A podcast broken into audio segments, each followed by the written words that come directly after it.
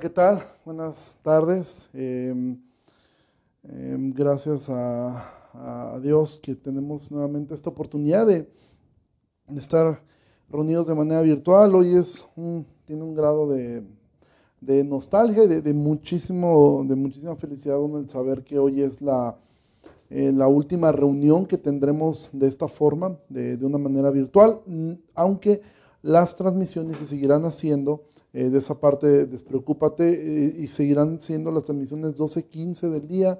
Seguiremos transmitiendo como lo hemos estado haciendo. Eh, pero para las personas que decían estar de manera presencial, a partir de, mañana comenzaremos a comunicar cómo es la forma en la cual tú podrás asistir al hotel. van a ser grupos muy reducidos, grupos de únicamente 30 personas en cada reunión. estamos estimando que quizá tengamos una, dos o quizá hasta tres reuniones el día domingo para poder asistir. Ya eh, en, la semana podremos explicar, por ahí este, haremos algunas cosas para que tú puedas ver cómo será el regreso a, esta, a esto que se ha llamado la nueva normalidad, para poderlo hacer. Entonces, eh, les pedimos que estén ahí atentos y bueno, para los demás que quieran seguir eh, reuniéndose de esta forma en lo que pasamos a semáforo verde en la ciudad, bueno, son bienvenidos y síganlo haciendo de esta manera. Y pues... Eh, damos gracias a Dios por, eh, por a todo este tiempo que hemos estado transmitiendo desde aquí, desde, eh, desde este espacio que es compartido entre Rework y Abril de la, de, la, familia Ricaño. De verdad han sido una bendición enorme todo este tiempo que hemos podido estarnos reuniendo en este lugar. Agradecer muchísimo al equipo de medios que durante estos seis meses ha hecho un trabajo extraordinario, toda la gente que ha estado participando en medios a lo largo de, estos seis meses, eh, lo mismo con, la alabanza. Y bueno, a partir de ahora eh, les pido que estemos orando mucho, en especial por todo el equipo de staff, que ahora el trabajo recaerá mucho en ellos, el, hacer las reuniones de manera presencial. Entonces, eh, pues vamos a, a comenzar en lo que es el penúltimo mensaje. Si tú no conocías a Bob Sorge, Bob Sorge es, es el, el, pastor que vimos el video anteriormente, es un hombre de Dios, una persona que muy admirable, que tuvo un, problema en su voz que le hace hablar de esa forma, pero ese pequeño extracto del mensaje de Job yo creí que era muy, muy, muy ad hoc a lo que vamos a ver el día de hoy.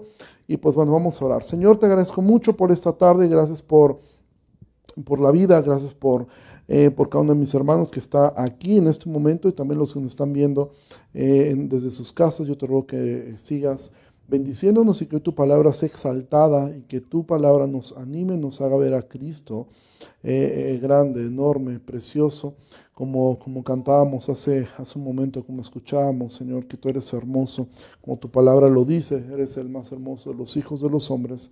La gracia se derramó sobre ti. Muchas gracias, Señor, y pedimos que nos ayudes a poder seguir creciendo en el entendimiento de que el sufrimiento es algo benéfico, la humillación es algo bueno para nuestras almas. Em, y tenemos un alto llamado, cada creyente, a una vida de abnegación y una vida de sufrimiento, que muchas veces sufrimiento se traducirá en el rechazo de, los, de gente cercana, algunas veces en algunas enfermedades, eh, pero tenemos un alto llamado a esto, al sufrimiento que provoca el negarnos a nosotros mismos, al sufrimiento que provoca el perdonar a otras personas que nos han hecho daño, el sufrimiento que provoca el quedarnos callado, el no actuar como el mundo actúa, sino siempre, estar confiando en ti. muchas gracias por esto en el nombre de Jesús. Amén. Bueno, hoy vamos a ver el que es el penúltimo mensaje eh, de, de esta serie que hemos estaba predicando del libro de Job y es esto, la respuesta de Dios al sufrimiento. ¿Qué es lo que hemos visto a lo largo de estas tres semanas pasadas? Bueno, que Job vimos el primer mensaje que, titulamos Lo insensato de Dios, vimos cómo Job de un momento a otro eh, eh, eh, pierde todo, pierde la salud, pierde sus riquezas, pierde a sus diez hijos de un, de un momento a otro. Y eh, vimos cómo es que en, un momento a otro llega eh, eh, un dolor sobre su vida.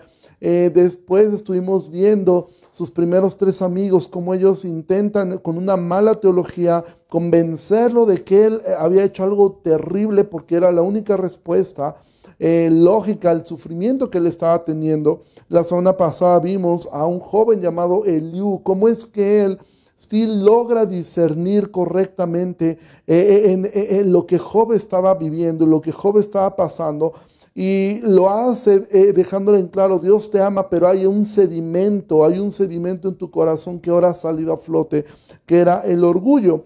Entonces, Job había, se había vuelto una persona realmente repulsiva para, para su esposa, para sus hermanos, para los niños pequeños aún, ¿sí? En su enfermedad. Y de un inicio, como vimos, eh, Job soporta todas esas calamidades. E, él dice, Jehová dio, Jehová quitó, sea el nombre de Jehová bendito. Él dijo, recibiremos eh, el bien de la mano de Dios y no recibiremos el mal. y, pero a medida que pasaban los días, a medida que pasaban las semanas, a medida que pasaban los meses, la fe de Job estaba herida, la fe de Job estaba siendo golpeada y las preguntas seguían creciendo y creciendo y creciendo y creciendo. Entonces, la confianza eh, eh, eh, que él tenía en Dios, que Dios estaba a su favor, comienza a, vacilar en su mente. Y entonces en este intento de defenderse de esta mala teología de Elifaz, de Bildad y de Sofar, Job comienza a decir cosas de Dios que no eran ciertas. Y comienza a él a, insistir en su propia justicia. Comienza a, a, ser demasiado enfático en que Él es justo, en que Él, él no ha hecho nada, que no hay, no hay razón alguna por la cual esté pasando por algo así, que no existe esto. Llega a pensar que Dios ahora se había vuelto su enemigo, que Dios lo había abandonado y que Dios era cruel. Y es entonces cuando vemos eh, del, capítulo 32 al 37 cómo este joven Eliú reprende tanto a Job como a sus amigos, ¿sí? Porque sus amigos habían hecho una mala teología, ¿sí? Respecto a Job. Si Job había dicho cosas imprudentes, había dicho cosas eh, eh, eh, em, imprudente respecto a Dios para intentar justificarse a sí mismo. Pero el punto de vista de Liu era que Job sí realmente era un hombre que había sido un hombre justo, no era perfecto, pero que Dios lo amaba, ¿sí? Y que Dios de hecho no lo estaba tratando como un enemigo, sino como a su hijo. Dios lo estaba tratando como a su amigo, como escuchamos hace unos momentos de, de, de este salmo, ¿sí? Que Dios a, sus hijos, como, como, como, dice todavía en Hebreos, a sus hijos los va a, disciplinar y a los justos Dios los va a ir tratando. A los impíos sencillamente Dios los va, Dios los, Dios los ignora. Entonces, ha sido todo esto. ¿Y ahora qué está ocurriendo al final del capítulo, del capítulo 37?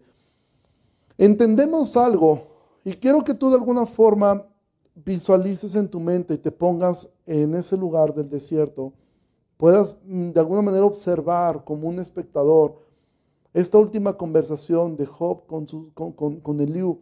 Porque a medida que Eliú estaba hablando, ¿sabes qué estaba ocurriendo? Que estaba formando se estaba formando un torbellino. A medida que ellos hablaban, se empezaba a formar un torbellino. Es muy probable que fuera de estos tipos de torbellinos de arena, que son muy comunes en los desiertos. Y ahora quiero que te imagines esto. Job está enfermo, sin dinero, eh, sin salud, con tres amigos que lo culpan de todo y de repente todos ellos están viendo que se está formando un torbellino. De alguna manera yo creo que Job dijo, pues ya lo que me faltaba. Y los amigos yo creo que dijeron, ¿para qué estamos aquí? Pero estaba ocurriendo algo, porque ese torbellino se acerca y entonces Dios responde. Ahora, si tú no conocieras el fin de la historia y no conocieras mucho del libro de Job, y yo te dijera por primera vez, ahora Dios va a responderle a Job. Por fin Dios va a responder a Job. Hemos eh, estado viendo durante 37 capítulos, aunque no los hemos leído todos, pero han pasado 37 capítulos donde Dios simplemente ha sido de una forma un oidor. Él ha estado escuchando constantemente. Él ha visto a Job, él ha visto en la conversación de estos tres amigos, él ha visto las respuestas de Job, que cada vez en su deseo de, justificarse comienza a decir cada vez más y más cosas incoherentes respecto a Dios. él ha observado cómo Eliú le ha hablado y él ha visto la respuesta de Job, donde después que Eliú hace esto, eh, eh, eh, es porque Eliú escuchó a Job ya decir cosas como lo que leímos la vez pasada, donde Job dice que la gente era como, era populacho, que eran que él no los pondría ni con los perros. Y, y, realmente ese sedimento de orgullo que estaba tan abajo en Job ha surgido. Y es entonces cuando Dios entra en escena. Porque quiero decirte algo, Dios siempre va a responderte. Siempre. Clama a mí y yo te responderé. Entonces, si tú hablas, Dios va a responder. Pero ¿qué clase de respuesta crees que Dios va a dar a Job? Y entonces es donde llegamos al capítulo 38 y dice así, 38 versículo 1, entonces, y siempre me encantan eh, eh, estos, estos conectores, entonces, porque ese entonces es un conector a todo lo que ha ocurrido en los, en los 37 capítulos anteriores.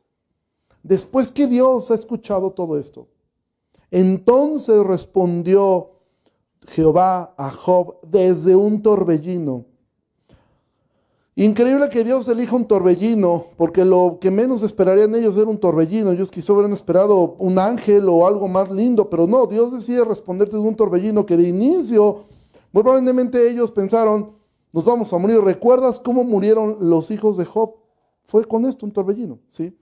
Entonces, de alguna forma era como ya, vamos a, quizá vamos a morir. Y entonces, Dios responde a Job desde un torbellino Mientras el Dios estaba hablando, este torbellino se estaba formando y entonces Dios va a responder de manera magistral a Job. Y la primera pregunta, Dios va a responder a Job con puras preguntas. Y esto es algo muy característico de Jesús. ¿Tú recuerdas cómo respondía Jesús muchas veces?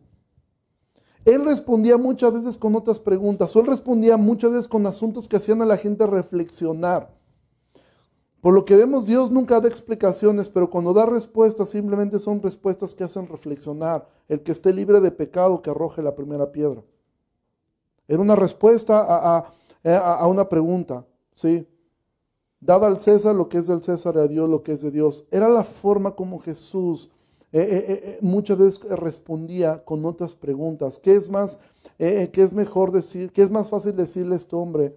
Tus pecados te son perdonados o levántate y anda es, una manera como vemos que Dios muchas veces responde. Entonces Dios va a responder de una manera magistral a Job y va a responder prácticamente haciéndole puras preguntas a Job. Job necesitaba respuestas. Job quería una respuesta de Dios, pero ¿sabes qué? Dios exigía una respuesta de Job.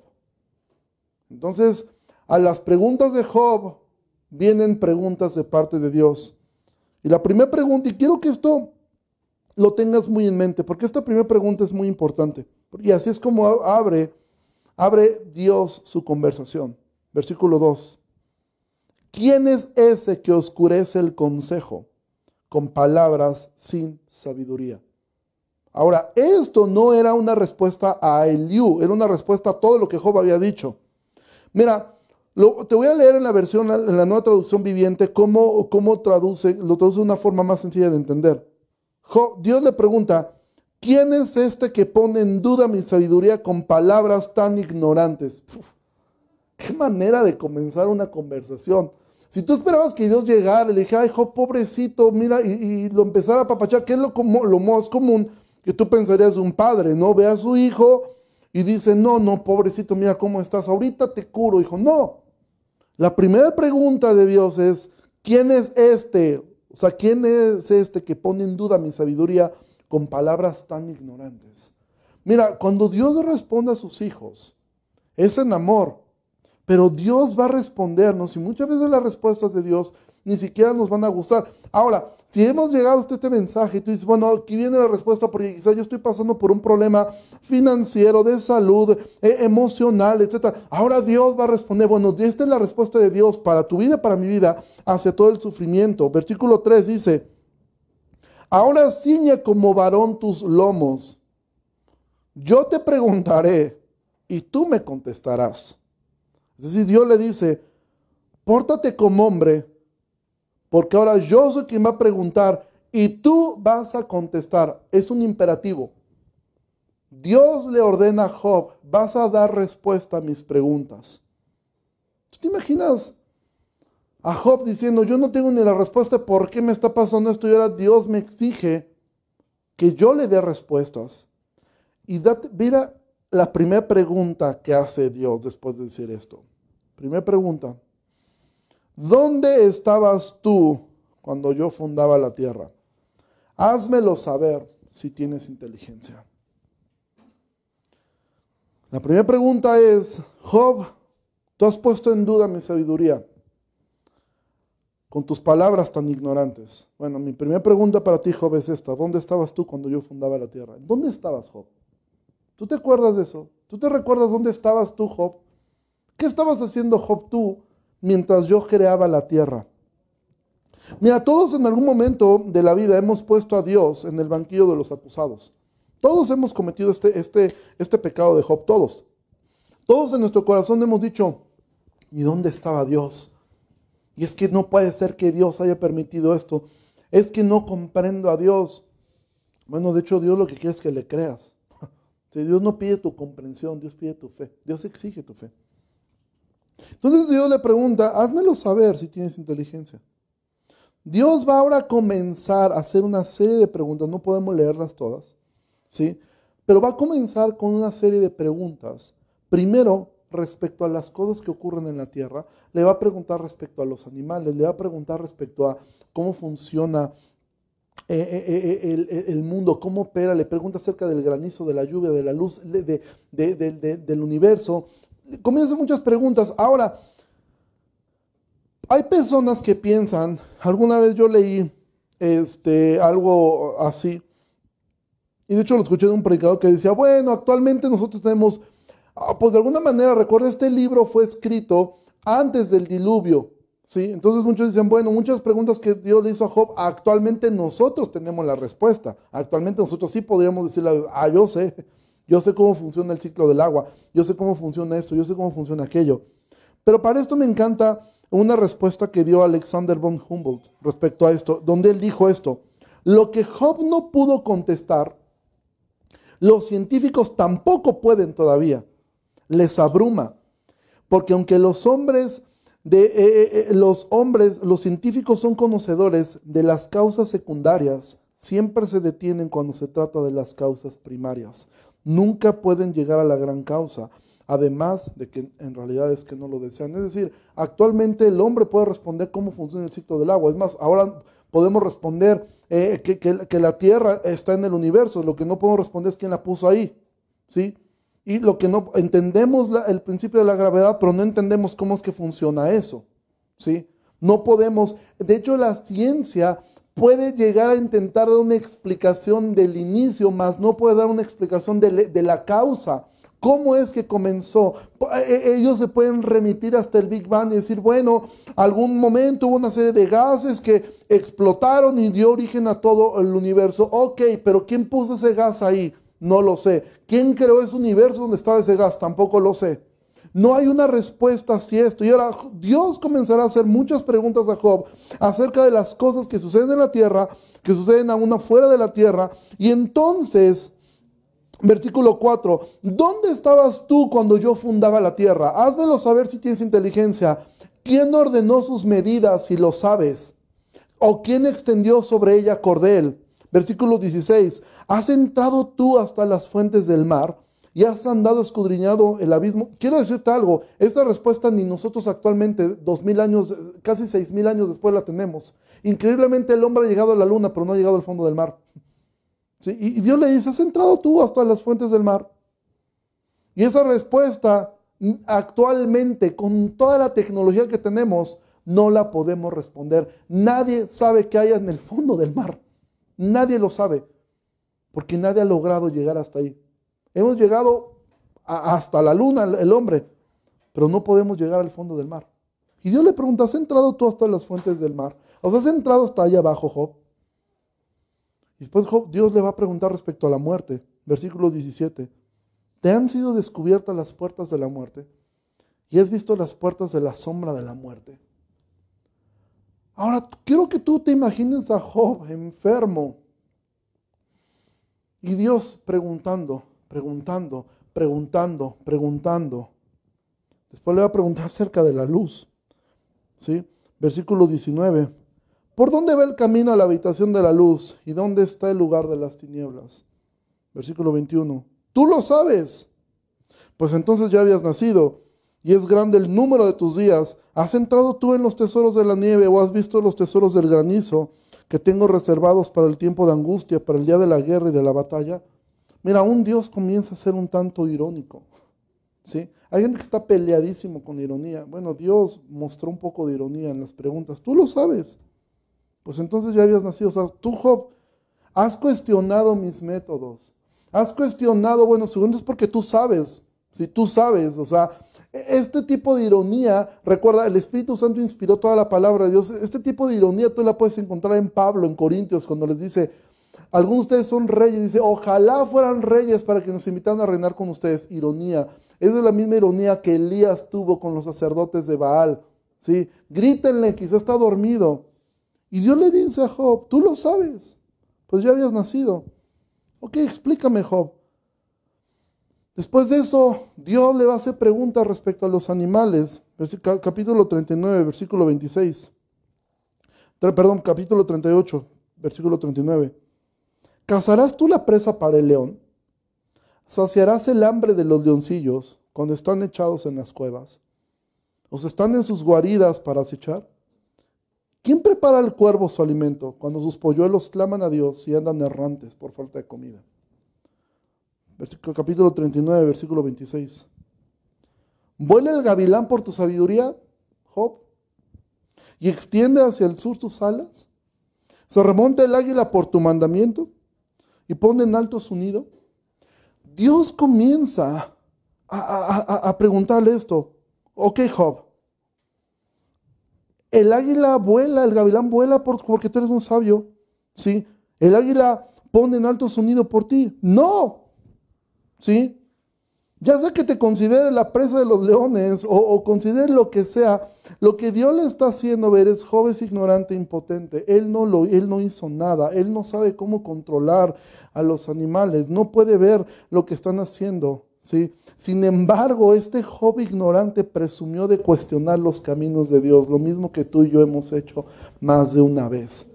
¿Por qué me pusiste en esta familia? ¿Por qué me diste estos padres? ¿Por qué me diste este trabajo? ¿Por qué no me diste estos talentos? ¿Por qué no me diste dinero? ¿Por qué no me diste eh, eh, un hijo? ¿Por qué no me diste eh, esto? ¿Por qué no me diste? ¿Por qué razón me plantaste en esta iglesia? ¿Por qué razón? Porque yo creo que yo lo podría hacer mejor que tú.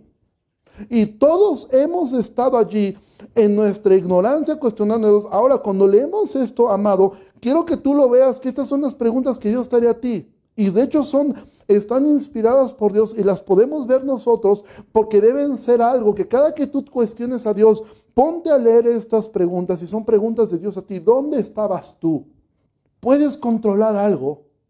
¿Acaso tú puedes? Ah, ¿Te has puesto a preguntar esto? ¿Por qué razón los animales no hacen una revolución y nos atacan? De hecho, ¿sabes esto? Que nosotros somos tan, tan, tan, tan dependientes eh, no voy a dar una explicación de esto, pero tú puedes googlearlo y saber esto. ¿Sabías tú que si las abejas se extinguieran, la, especie humana se muere por completo? Si las abejitas, ese insecto, se, extinguiera, nosotros nos morimos por todo el proceso y la, cadena que existe en, en lo que ellos hacen. Este virus nos ha dejado tan en claro que un virus nos mata. Un virus que no vemos, que no puedes controlar. Entonces, nosotros tendemos muchas veces a cuestionar a Dios. ¿Por qué me enfermé? ¿Por qué perdí esto? ¿Por qué ocurrió esto? ¿Por qué, ¿Por qué, Dios me puso aquí? ¿Por qué Dios esto? ¿Por qué Dios no ha disciplinado a tal persona? ¿Por qué Dios le permite al otro hacer lo que quiere y parece que no le pasa nada? ¿Por qué Dios permite que prospere? ¿Por qué Dios permite que el otro le vaya bien? ¿Por qué? ¿Por qué? Y cuestionamos tanto a Dios. Y Dios lo que le está diciendo a Job es, no puedes controlar absolutamente nada. Pero ¿sabes qué ocurre en nosotros? Lo mismo que ocurrió en Job. El orgullo es tan difícil de doblegar. Porque ahora ve al capítulo 40. Y quiero que tú notes Dios está llevando a Job a que él esté consciente de su impotencia. Él ha cuestionado los métodos de Dios. Él ha cuestionado por qué, si yo siendo justo, por qué Dios me hizo esto a mí, no se lo hizo otra persona. Lo mismo que tú y yo hemos pensado muchas veces. Pero capítulo 40, versículo 1 dice, además respondió el Señor a Job y dijo, ¿es sabiduría contender con el omnipotente? El que disputa con Dios responda a esto. Es decir, era una forma de decir, es inteligente, es sabio contender con el omnipotente. te cuenta la palabra que Dios elige, omnipotente, con el todopoderoso, con el que todo lo puede.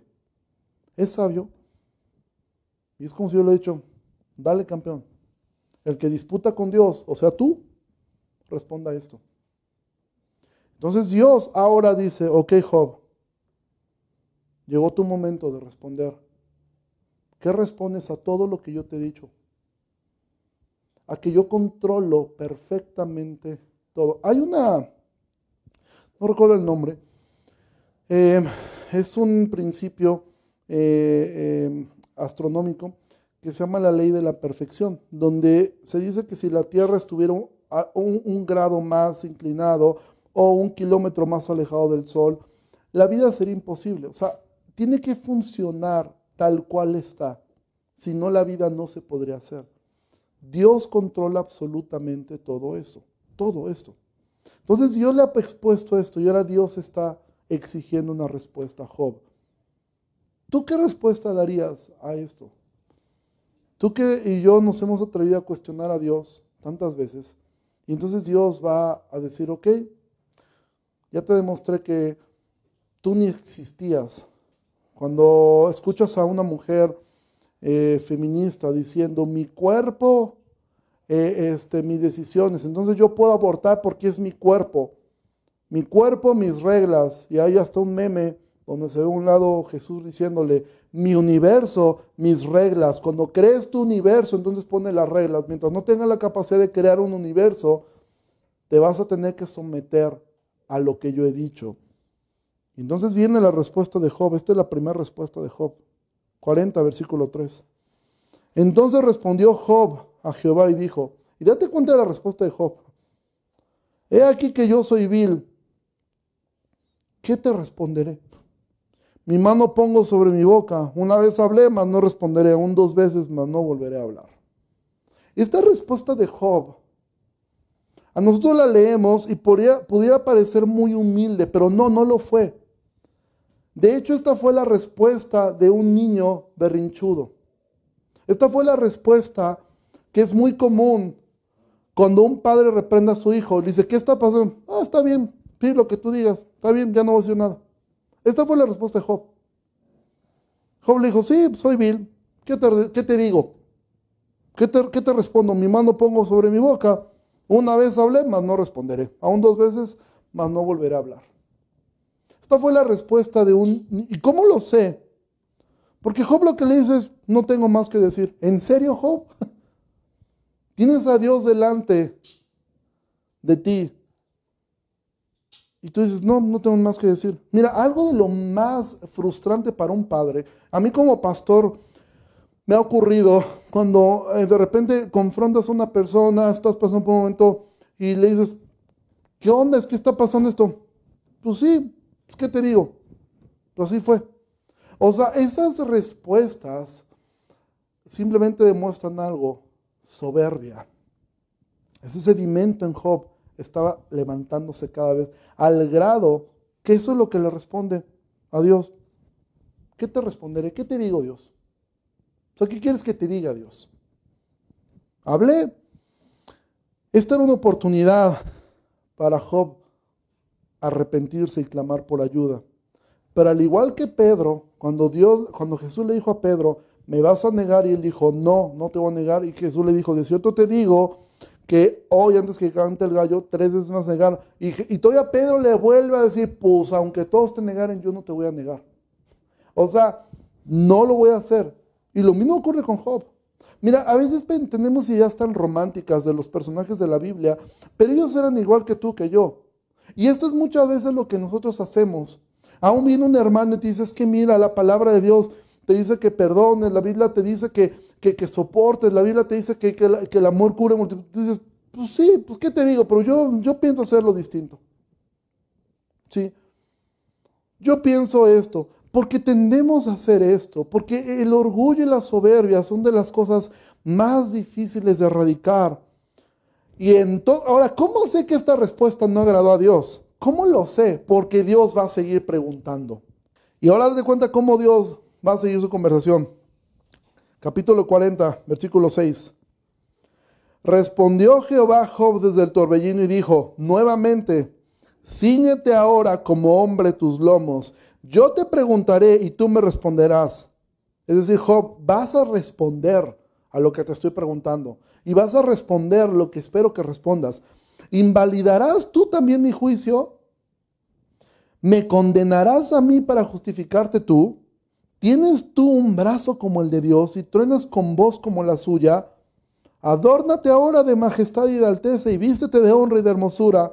Derrama el ardor de tu ira, mira todo altivo y abátelo, mira todo soberbio y humíllalo y quebranta a los impíos en su sitio, encúbrelos a todos en el polvo, encierra sus rostros en la oscuridad y yo también te confesaré que podrás salvarte tu diestra. ¿Te das cuenta el tono ahora de Dios?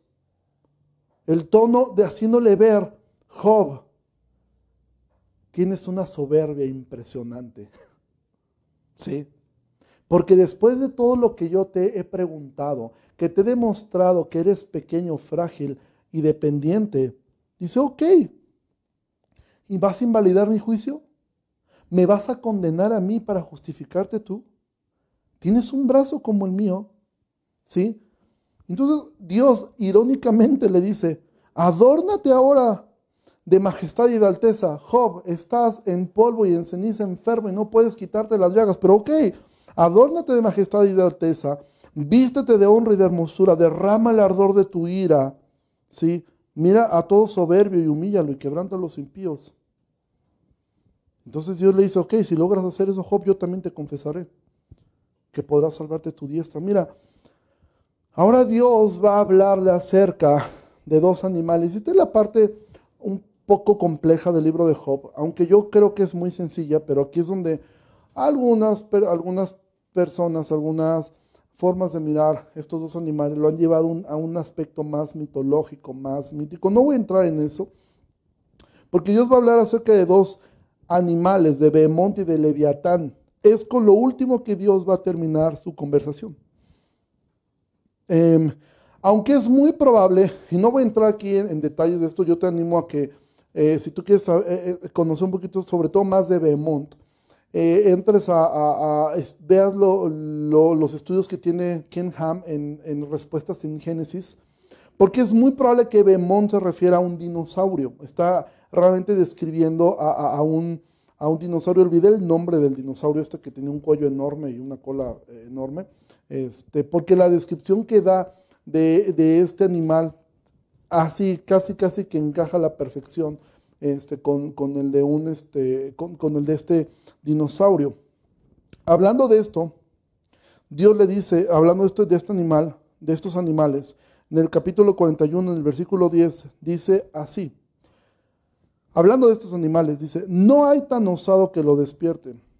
¿Quién pues podrá estar delante de mí? ¿Quién me ha dado a mí primero para que yo restituya? Todo lo que hay debajo del cielo es mío. Dios le hace nuevamente ver que hay estos animales que Job nunca pudiera siquiera intentar controlar. Dios lo que está haciendo es hacer que Job entienda que Él es pequeño, que Él es pequeño. Y versículo, capítulo 41, versículo 33 dice así, y así es como termina Dios su discurso, así termina el discurso Dios.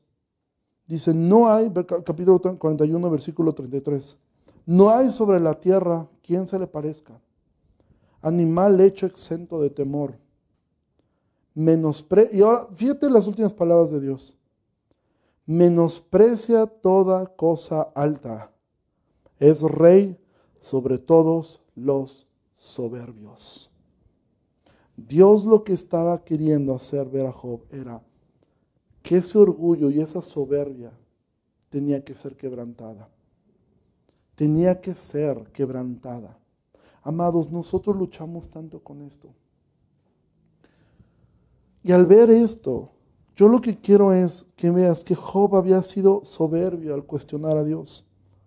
Había sido soberbio al cuestionar cómo Dios maneja el mundo. Lo mismo ocurre con nosotros. Creemos que nosotros lo haríamos mejor y cuestionamos. Y lo hemos hecho en todos los niveles. ¿Por qué Dios bendice al otro? ¿Por qué Dios le permitió un mejor trabajo al otro? ¿Por qué Dios, por qué esta persona, Dios la puso eh, eh, en tal sitio? ¿Por qué Dios le permitió esto? ¿Por qué Él está como en la iglesia? ¿Y por qué Él está como encargado de un área? Si, él, si yo lo puedo hacer mejor. ¿Por qué Él es el pastor? ¿Por qué Él es un diácono? ¿Por qué razón? Si yo pudiera hacerlo mejor que Él. Y al hacer eso, nosotros tendemos a cuestionar a Dios. A cuestionar. No, no, no estoy hablando aquí que hay personas intocables.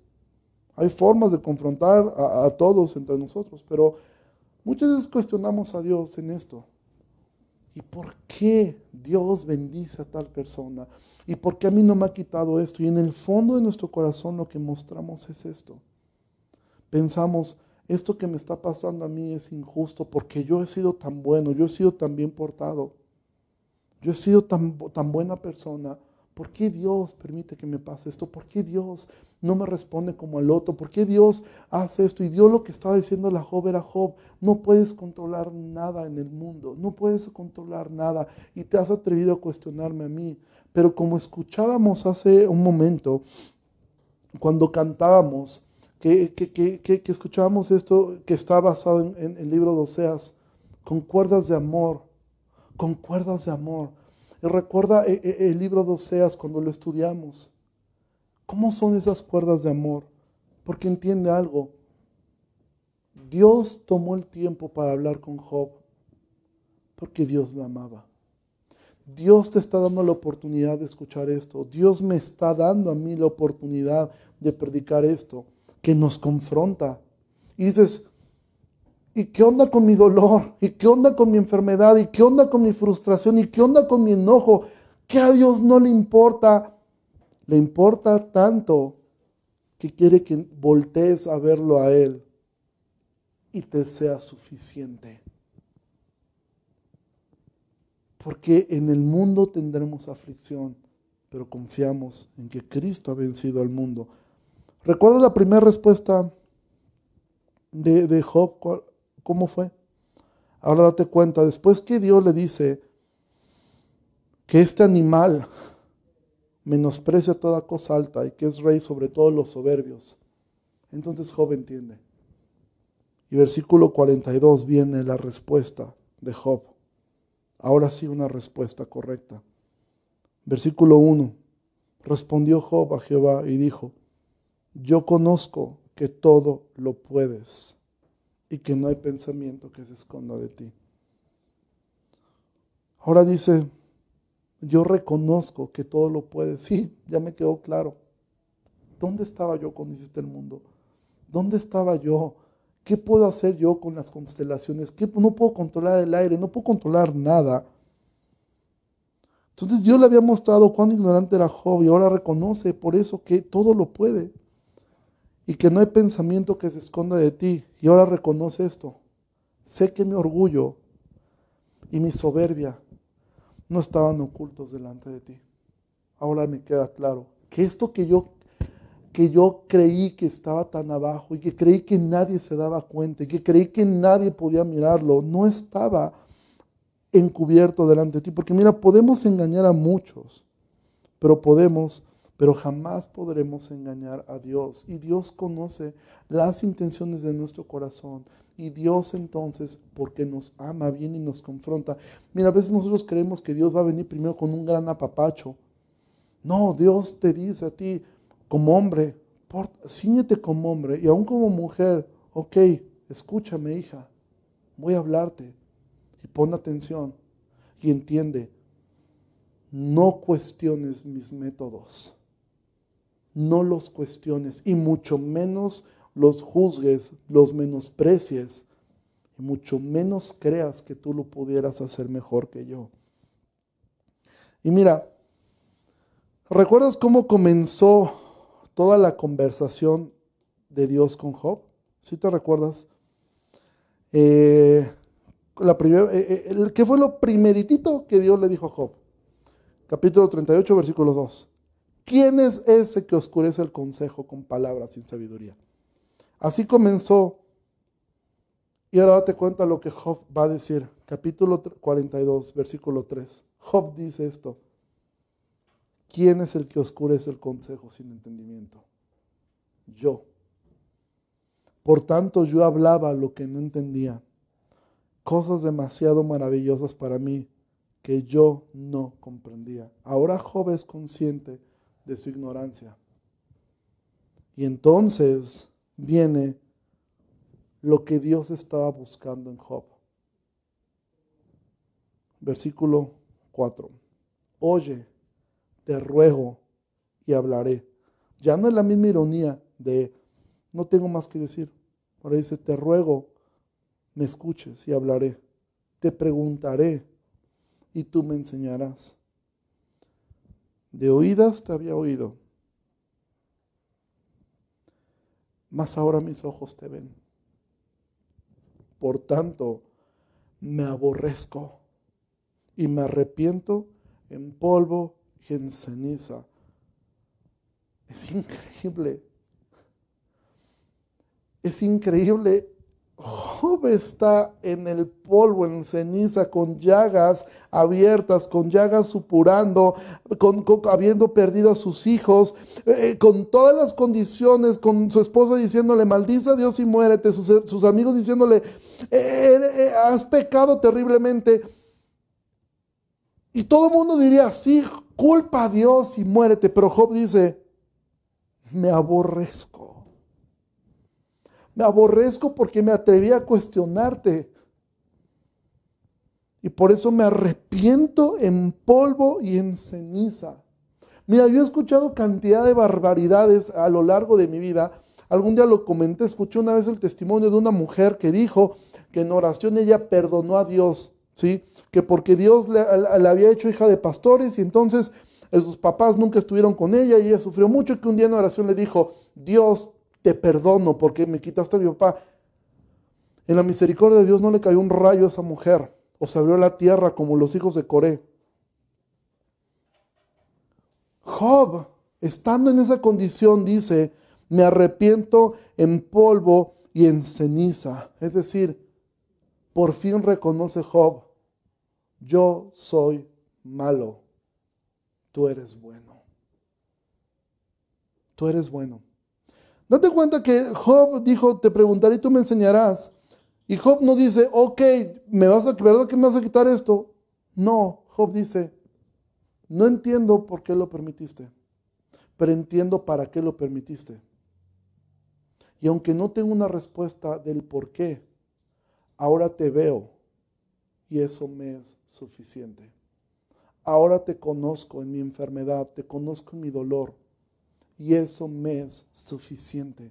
Amado, al final del día lo que Dios está buscando es que nosotros podamos tener a Cristo como el tesoro supremo de nuestra vida. Y si Dios, para que tú logres centrarte en que Él es tu tesoro, en que Él es lo más grande que tienes, entonces Dios va a hacer lo que tenga que hacer, va a quitarte ídolos, va a arrancar ídolos de tu corazón. Si perdiste algo que te ha dolido, que te ha vuelto loco de dolor, lo que Dios hizo fue quitarte un ídolo. Y por eso es que nos duele tanto. Y por eso es que nos, nos aferramos tanto porque era un ídolo. Y entonces cuando Dios arranca ídolos en nuestro corazón, es porque Dios nos ama y es porque Él quiere que el único afecto que tengamos, que podamos decir como el salmista, ¿a quién tengo yo en el cielo?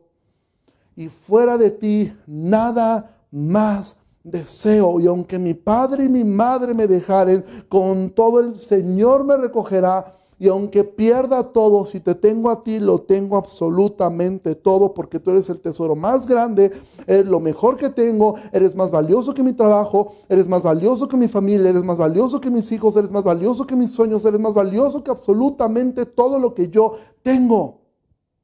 ¿Por qué? Porque ese es el proceso de santificación que Dios está haciendo en nosotros, en nosotros. Y si Dios te ha puesto a prueba en estos días, perdiendo quizá eh, en familiares, perdiendo eh, en la salud, perdiendo dinero, perdiendo negocios, perdiendo eso, voltea a Dios y dale gracias porque Dios te está mostrando te amo. Te amo tanto que no te estoy dejando solo, como escuchábamos eh, en, el, en el pequeño video de Bob Search.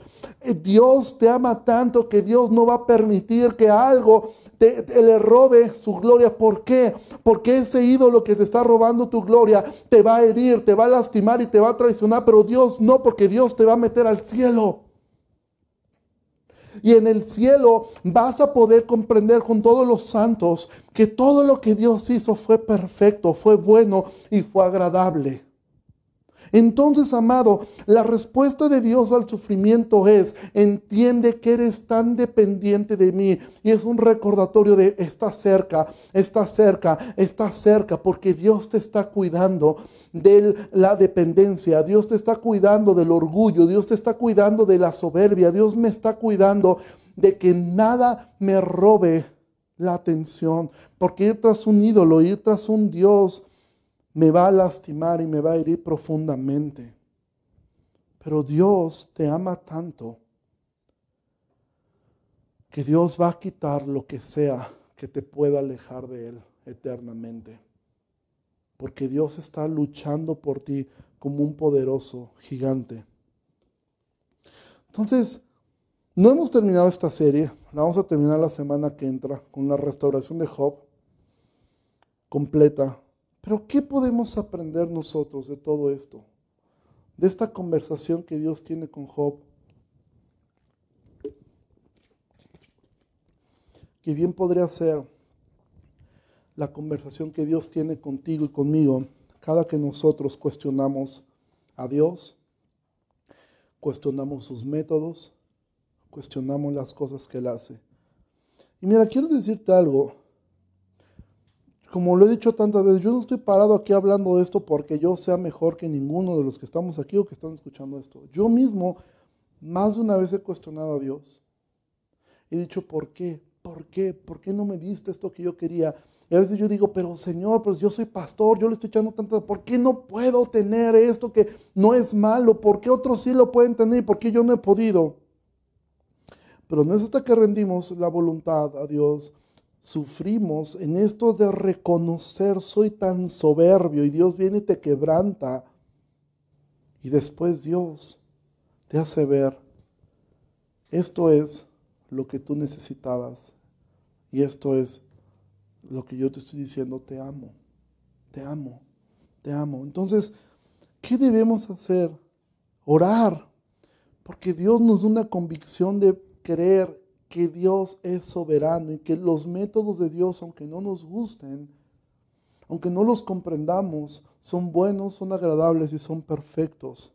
Que, que podamos nosotros rogarle al Espíritu Santo que nos libre de cuestionar a Dios, de poder abrazar las cosas que eh, Dios permite. Obviamente eso no quiere decir que no puedes pedir a Dios algo. Claro, ora y pídelo, como Pablo que oró tres veces porque le fuera quitado ese aguijón, aunque la respuesta de Dios fue, bástate mi gracia. Bueno, pero no está mal, tú puedes orar y debes orar. Señor, sáname, Señor, provéeme, Señor, ora por lo que tú eh, quieres, pero acepta la respuesta de Dios. Arrepintámonos de todas las veces que hemos cuestionado a Dios de por qué Dios permitió esto, por qué me pasó esto a mí, por qué Dios permitió que esta cosa me ocurriera a mí. Oremos por eh, porque Dios nos perdone y arrepintámonos de la murmuración también que hemos hecho entre nosotros. Mira, yo no sé por qué fulano de tal está haciendo esto, yo no sé por qué fulano de tal está haciendo tal cosa, yo creo que tú lo podrías hacer mejor, yo creo que esto así, yo no sé, y murmuramos y murmuramos y murmuramos y que Dios nos ayude a esto, a que estemos satisfechos en Cristo con su buena, con su perfecta y agradable voluntad y que Dios nos guarde de la murmuración. Hubo, hay un, em, hay un himno muy viejo que se llama, este, eh, eh, eh, en inglés es Está bien para mi alma, en español no recuerdo cómo lo, cómo lo traducen, creo que la traducción es Estoy bien con Dios. Este himno fue compuesto por un misionero que en un día, em, en un viaje de barco, el barco se hundió y él vio morir a su esposa y a sus hijas en una sola tarde y no pudo hacer absolutamente nada.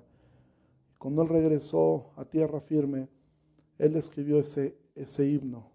Está bien, está bien, está bien.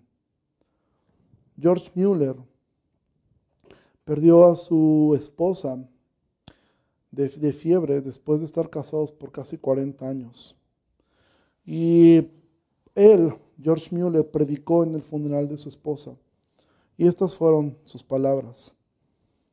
Él dijo, la extraño de innumerables maneras y le extrañaré cada vez más.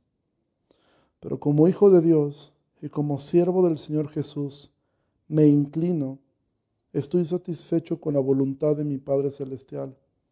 Busco por perfecta sumisión a su santa voluntad glorificarlo y beso continuamente la mano que así me afligió. Es bueno para nuestra alma. Es bueno. Entonces, amado, cuando tú escuchas este, e, e, esta, y de verdad fue tan provincial porque no nos pusimos de acuerdo, esto primero que cantamos, yo te contaba un poco la historia de, podemos tener diferencias en algunos temas secundarios. Eh, pero lo mismo ocurre con esa primera canción que, que, cantamos, de, con cuerdas de amor. Sí, es Dios quien me sostiene, quien me levanta, el que me da paz, el que me da seguridad. Ese canto no fue escrito por un joven este, compositor en, en su mejor época. Ese canto fue escrito eh, por Julio Melgar cuando tenía un cáncer que lo estaba acabando y que de hecho fue el cáncer que lo llevó a la presencia de Dios. Sí, podemos hablar y podemos diferir en algunas cosas doctrinales, pero fue escrito en ese contexto, fue escrito de esa forma, en poder expresar, confío en Dios, confío en Dios. Él esperaba y creía que Dios lo podía sanar y de hecho Dios lo sanó, no en este mundo, pero sí en la eternidad. Entonces, amado, eh, yo quiero que tú y yo podamos meditar en esto. Rara vez nosotros terminamos los mensajes con cantos, rara vez no es algo que nosotros apelemos a las emociones, pero sí nos hace reflexionar mucho esto. Entonces yo te animo a que podamos nosotros ir delante de Dios y pedir perdón y poder decir como Job, me arrepiento en polvo y en ceniza, porque te he cuestionado tantas veces, porque he pensado que yo lo puedo hacer mejor, porque me he enojado como el hijo mayor de por qué le das a él este que gastó tus bienes y tus bendiciones con rameras y ahora le has dado el becerro más gordo y somos como el hijo mayor diciendo, ¿por qué? ¿Por qué a él y por qué no a mí? ¿Y por qué Dios no lo quita? ¿Y por qué Dios no lo mueve? ¿Por qué Dios no hace que corran a mi jefe? ¿Por qué Dios no hace que desaparezca esta persona que me ha hecho tanto daño? Si Dios, y el diablo, el diablo viene y te dice, mira, si Dios te amara tanto, ¿cómo es posible que te tenga con esto? ¿Cómo es posible tú que le sirves, tú que oras, tú que lees, tú que ayunas, tú que haces tantas cosas? Y mira, y el diablo viene y te ataca y el diablo, y a veces hacemos más caso a, a la voz de Satanás que a la voz de Dios. Amado, que podamos decir y unirnos a este grupo de santos, como este hombre, estoy bien con Dios como George Mueller, beso la mano que me afligió, la beso, esa mano que me afligió, como Job, me arrepiento en polvo y en ceniza, pero ahora sé algo, yo hablaré y tú me, tú me, tú me, voy a preguntar y me vas a enseñar, porque sabía tanto de ti, pero te conocía tan poco, pero ahora mis ojos te ven. Ahora te veo y eso es suficiente. Yo quiero terminar orando y al final vamos a poner nuevamente este canto. Y yo te pido quédate, ahí, ah, con esa forma despediremos la reunión. Pero que esto sea de bendición medita en tu corazón, escucha, canta y que esto sea como una oración a Dios. Y Señor, te damos muchas gracias por esta tarde, gracias por tu palabra y gracias por permitirnos esta enseñanza. Yo te ruego que bendigas la vida de cada uno de los que estamos escuchando este mensaje, Señor, y que nos ayudes a aceptar tu soberanía, aceptar la manera en que tú, Señor, has decidido dirigir el mundo. A veces es tan difícil aceptarlo, a veces es tan complicado, Señor, aceptar tu voluntad. Nos cuesta trabajo porque somos débiles, porque muchas veces no entendemos por qué razón te estás permitiendo las cosas, Señor. Nos cuesta trabajo sujetarnos a tu perfecta voluntad, nos cuesta tanto trabajo. Perdónanos, Señor, porque todos, empezando por mí, todos nos hemos atrevido a cuestionarte. Todos nos hemos atrevido a, decir por qué. Cuando lo único que deberíamos decir es amén y gracias por salvarnos. Señor, que podamos entender que eso, esto, el sufrimiento, son esas cuerdas de amor. Son esas cuerdas de amor que nos rescatan, que nos sostienen, que nos levantan, que nos dan paz, Señor. Gracias por la vida de mis hermanos y te pido, Señor, que los que están pasando por momentos difíciles, tú les des consuelo, tú les des ánimo y que tu palabra sea exaltada en cada uno de ellos. En el nombre de Jesús. Amén. Vamos a terminar. Escucha esto, canta con nosotros y Dios te bendiga mucho en los que nos podamos mirar la próxima semana en el hotel. Bienvenidos y los demás seguiremos de esta forma de manera virtual. Dios les bendiga mucho. Gracias.